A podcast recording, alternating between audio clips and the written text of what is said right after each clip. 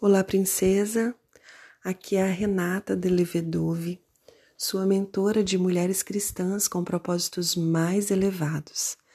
Nós estamos no De Frente para a Luz, um devocional bíblico que nos proporciona a honra de termos a presença de Deus em nossos corações todos os dias.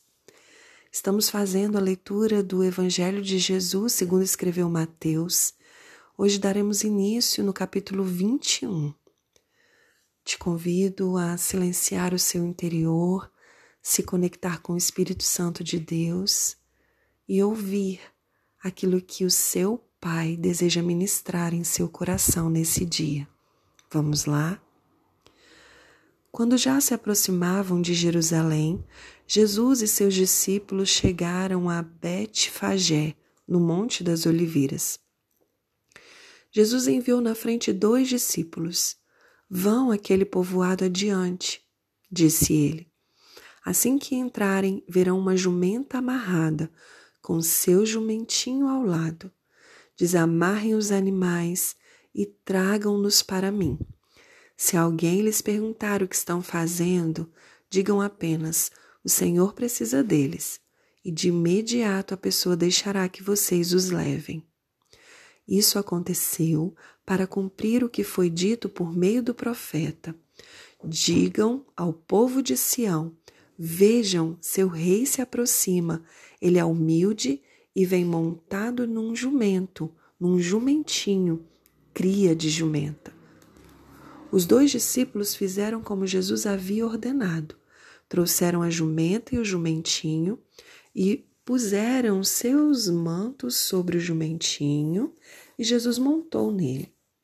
Grande parte da multidão estendeu seus mantos ao longo do caminho diante de Jesus, e outros cortaram ramos das árvores e os espalharam pelo chão. E as pessoas, tanto as que iam à frente como as que o seguiam, gritavam: Hosana, filho de Davi, bendito é o que vem em nome do Senhor. Hosana no mais alto céu. Quando Jesus entrou em Jerusalém, toda a cidade estava em grande alvoroço. Quem é este? perguntavam.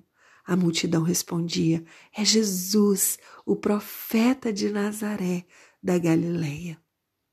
Então Jesus entrou no templo e começou a expulsar todos que ali estavam comprando e vendendo animais para os sacrifícios derrubou as mesas dos cambistas e as cadeiras dos que vendiam pombas, dizendo: As Escrituras declaram: Meu templo será chamado casa de oração, mas vocês o, o transformaram em um esconderijo de ladrões. Os cegos e os coxos vieram a Jesus no templo e ele os curou. Quando os principais sacerdotes e mestres da lei viram esses milagres maravilhosos e ouviram até as crianças no templo gritar: Hosana, filho de Davi, ficaram indignados. Está ouvindo o que essas crianças estão dizendo? perguntaram a Jesus. Sim, respondeu ele. Vocês nunca leram as Escrituras?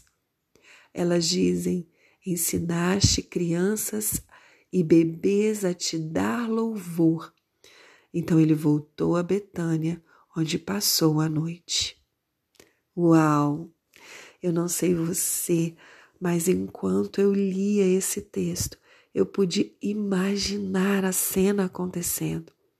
Jesus entrando em Jerusalém, montado em um jumentinho, e, as, e a multidão que estava ali, começando a estender mantos ao longo do caminho diante de Jesus, cortando ramos das árvores, espalhando pelo chão, enaltecidas, extasiadas, como que se seduzidas mesmo, hipnotizadas, se é que eu posso assim dizer, por aquela cena tão gloriosa acontecendo. Jesus entrando, Jesus passando e a sua glória sendo derramada nas pessoas, a luz dele brilhando, seu olhar, seu olhar penetrando em outros olhares, e saindo dele compaixão, amor, dignidade, respeito. Uau! Eu aqui imaginei essa cena acontecendo.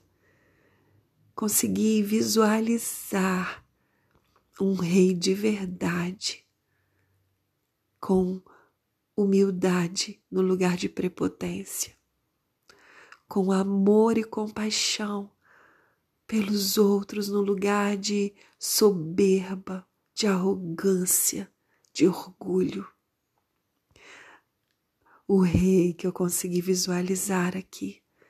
Oxalá que você também esteja visualizando aí.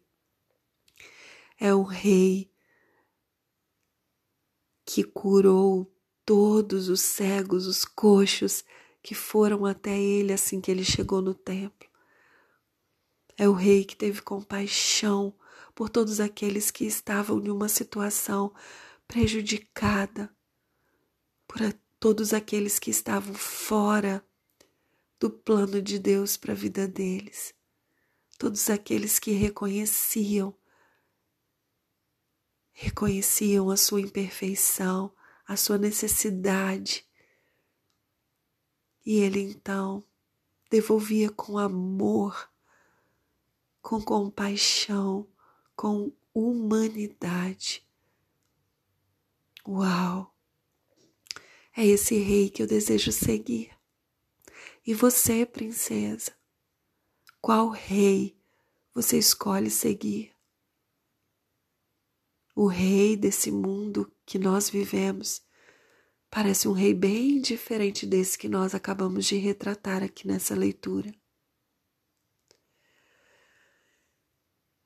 O meu coração está agora